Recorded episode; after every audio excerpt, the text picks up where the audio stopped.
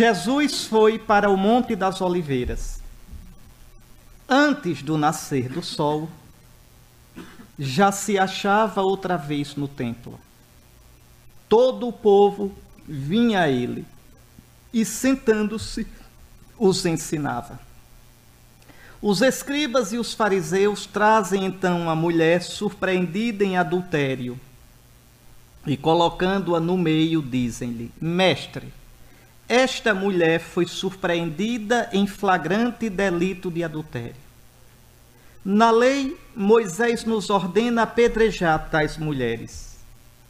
Tu, pois, que dizes? Eles assim diziam para pô-lo à prova, a fim de terem matéria para acusá-lo. Mas Jesus, inclinando-se, escrevia na terra com o dedo.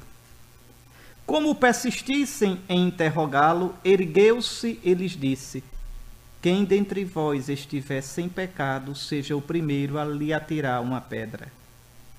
Inclinando-se de novo, escrevia na terra.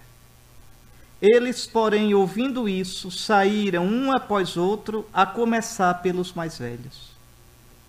Ele ficou sozinho e a mulher permanecia lá, no meio.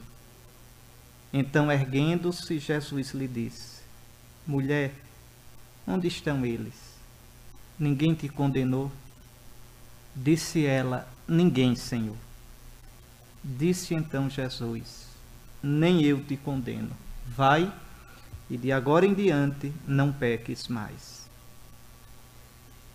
Primeiramente, aqui uma questão, meus irmãos. O que a lei de Deus, o que a Torá, a lei de Moisés, dizia sobre uma mulher apanhada em adultério? Repare que é cedinho aqui, hein? Os fariseus pegam a mulher na cama ainda. O pessoal não dava moleza, não, estava vigiando, estava de olho, olha. É cedinho, tá certo? O dia começa cedo. Escutemos o que diz a lei.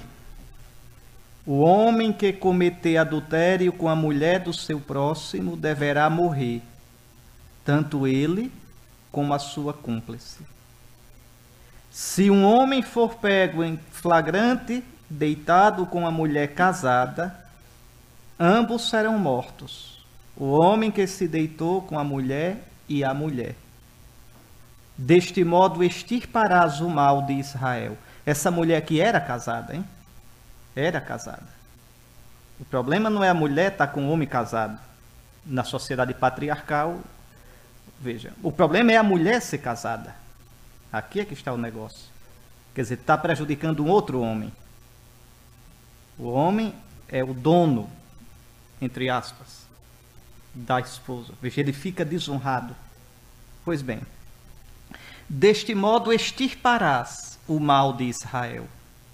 Se houver uma jovem virgem prometida a um homem, e um homem a encontra na cidade e se deita com ela, trareis ambos à porta da cidade, e os apedrejareis até que morram. A jovem por não ter gritado por socorro na cidade, e o homem por ter abusado da mulher do seu próximo. Deste modo extirparás o mal do teu meio. O único jeito de um homem violar uma mulher e ela não morrer é se ele a violasse no campo, na roça. Porque aí, se ela gritasse, ninguém ouvia para ajudá-la. Então, por isso só morria o homem. Mas se ele, se ele a violasse na cidade, ela também tinha que morrer porque ela podia ter gritado e não gritou. Está na Torá, está na lei. Bom, se a lei de Deus determina isto para uma adúltera, por que então condenar a atitude dos escribas e fariseus? Eles estavam querendo cumprir a lei. E com a lei de Deus não se brinca. Com a lei de Deus não tem negócio de eu acho, eu devo cumprir a lei. Então, qual é o, qual é o problema final dos fariseus e dos escribas? Deve-se ou não cumprir a lei do Senhor? Vejam, os inimigos de Jesus são condenáveis aqui por vários motivos. E ao analisá-los, vamos olhar para a gente.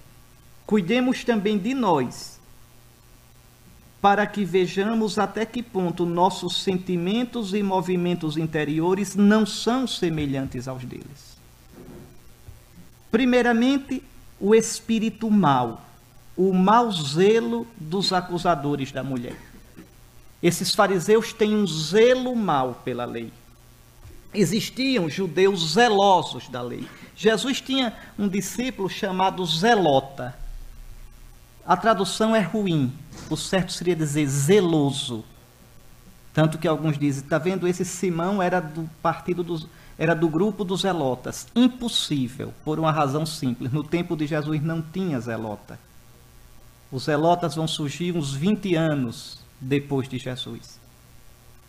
Jesus morre no ano 30. No ano 44 depois de Cristo morreu o rei Herodes Agripa, no qual os judeus tinham uma grande esperança de recompor uma certa independência de Israel. Quando Agripa morreu, os romanos não deixaram que o filho dele assumisse. E isso levou a uma rebelião, isso foi o caldo para a primeira revolta judaica. E aí surge, surgem os zelotas como partido político guerrilheiro. No tempo de Jesus não existia zelota. Então, esse Simão zelota, discípulo de Jesus, é zelota no sentido de zeloso, de alguém que tem zelo pela lei, um judeu observante, que talvez tivesse certa simpatia com a violência para defender o reino, a independência de Israel. Ter simpatia, mas não era violento. Tá certo? Tinha a tendência de justificar uma revolta armada contra os romanos, mas em si não existia ainda o partido dos zelotas. Então, o zelo aqui desses fariseus é um mau zelo. Existe, meus irmãos, um bom zelo pelas coisas de Deus, um sincero cuidado pelas coisas do Senhor, um zelo que nasce do nosso amor ao Senhor e transborda no amor, na misericórdia e no cuidado pelos irmãos. O bom zelo de São Bento aos monges, no capítulo 72 da Santa Regra. O bom zelo aproxima de Deus e dos irmãos. O bom zelo nas coisas de Deus, o bom zelo religioso é suave, é doce, é caridoso, é compreensível, compreensivo, é misericordioso. Esse bom zelo é um sinal forte do verdadeiro e genuíno espírito religioso cristão. Por outro lado, há um mau zelo. Vejam bem. Então não basta ser zeloso por Deus. É preciso ver que espécie, que tipo de zelo me move, me conduz. É preciso um discernimento sobre que espírito, que espírito alimenta o meu zelo. O mau zelo é um zelo feito de dureza e exigência, sem caridade, seco, que sente prazer pela dor e pela queda dos outros. Esse mau zelo afasta de Deus e dos irmãos e conduz à perdição, mesmo que tenha capa de piedade um, aqueles muçulmanos que é, cometeram aqueles atentados nos Estados Unidos eram zelosos pela lei. Não a lei de Deus, mas o Corão. Eram zelosos. Mas um zelo triste, um mau zelo, que deforma a ideia de Deus, deforma o sentido de religião e de piedade. Eram zelosos talvez mais zelosos pelas coisas do Corão do que nós pelas coisas de Cristo. A ponto de dar a vida. Vejam. Mas é um zelo mau. É um, um zelo que não honra em nada a Deus. Em nada. Então, vamos olhando para a gente. É o caso desses escribas e fariseus. Eles não trazem essa pecadora por amor ou zelo pela lei de Deus, mas por um gosto mórbido de condenar, de justificarem-se a partir das fraquezas dos outros, cuidado com essa dinâmica maldita. Eu me justificar, eu me sentir tranquilo, bem, me comparando com os outros. Nunca se comparem com os outros. Porque Deus não olha você comparando você com ninguém. Só existe uma pessoa com quem a gente pode se comparar. Uma. Que é a nossa forma. Através de quem e para quem nós existimos. Jesus, nosso Senhor. E quando a gente se compara com Jesus, coitado da gente. A gente sempre vai se descobrir deficitário, insuficiente. Eu não posso me comparar com meu irmão. É irreal. É loucura. Meu irmão tem uma história diferente de mim, características diferentes de mim, temperamento diferente de mim. Eu não sei as intenções do meu irmão, não sei as lutas que ele lutou. Eu vi quando ele caiu, mas não vi quando ele venceu, as vezes que ele venceu. Eu não sei quase nada de profundo sobre o meu irmão. Eu não posso me comparar com o meu irmão. É simplesmente absurdo eu me julgar superior ou inferior a meu irmão.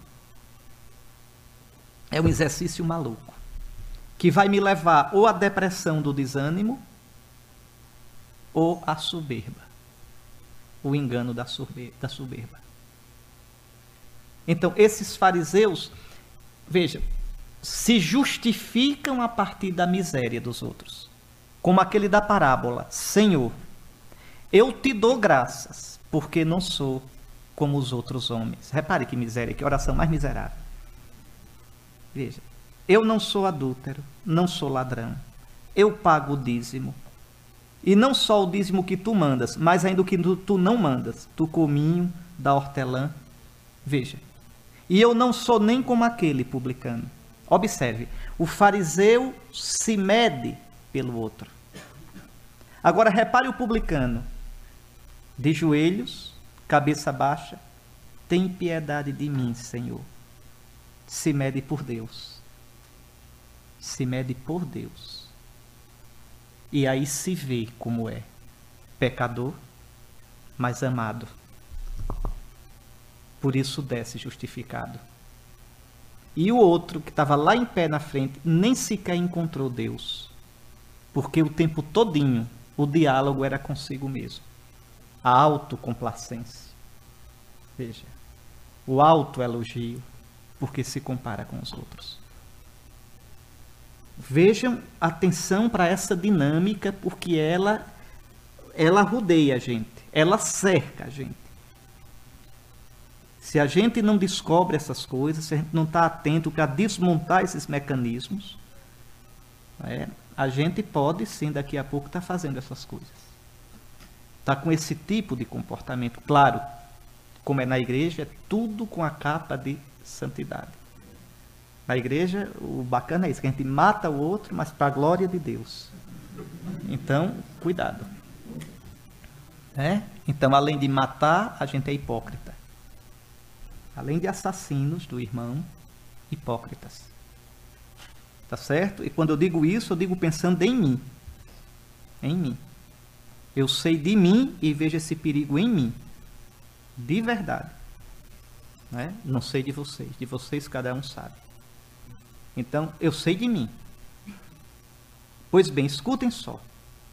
Né? Então, você tem aqui esses homens que trazem a pecadora por esse gosto mórbido de condenar, de justificarem-se, de se sentirem justos, cumpridores da lei, santos olhando a miséria dos outros.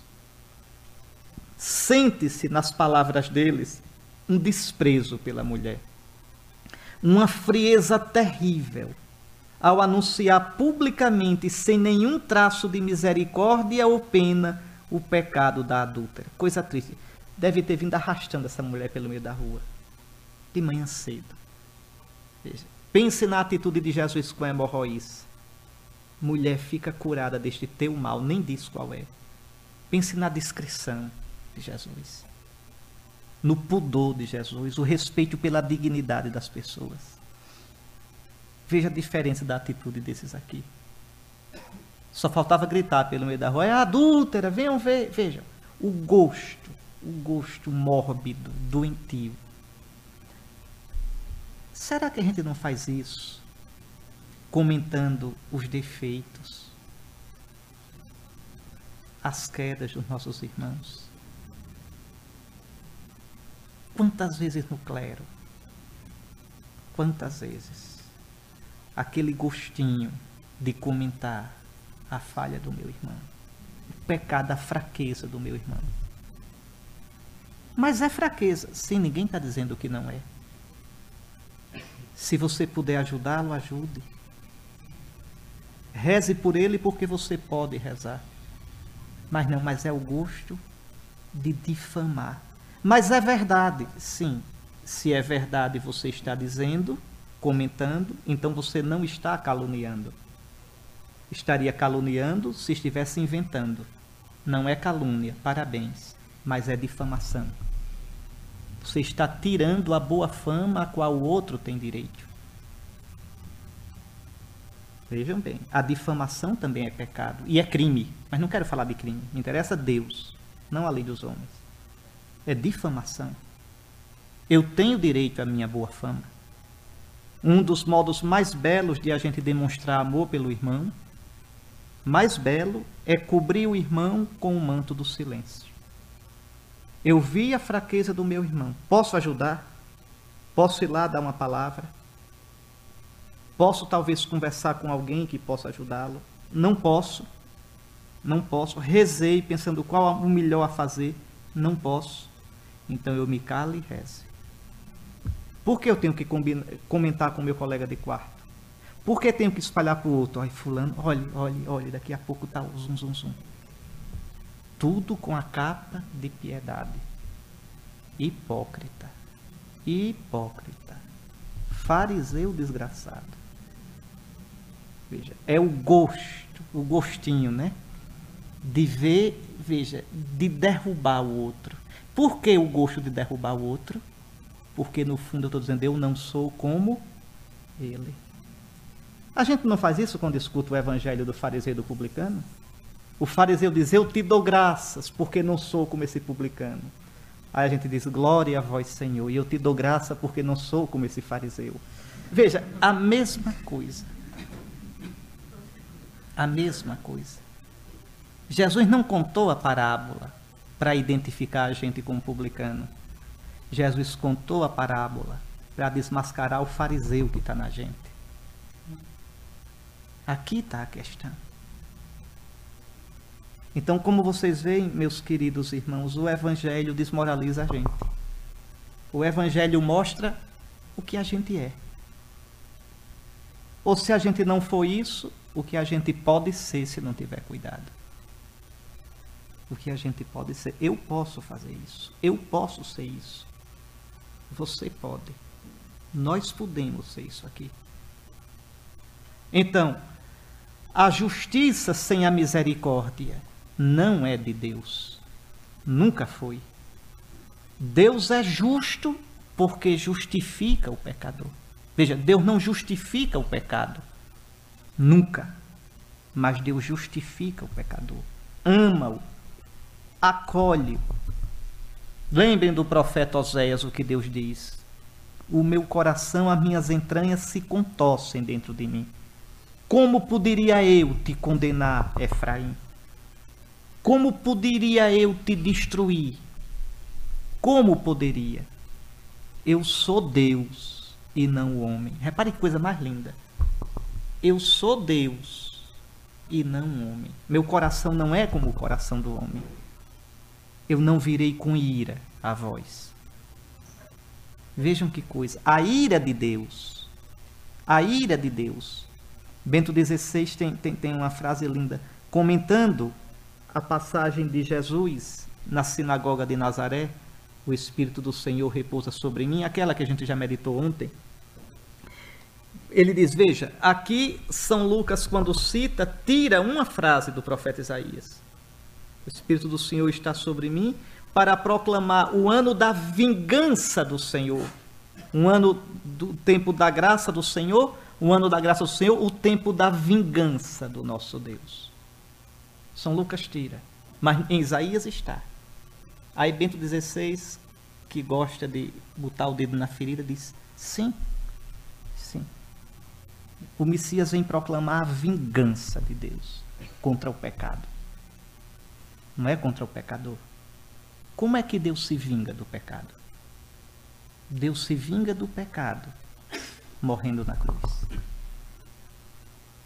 Deus se vinga do pecado amando. Só o amor mata o pecado.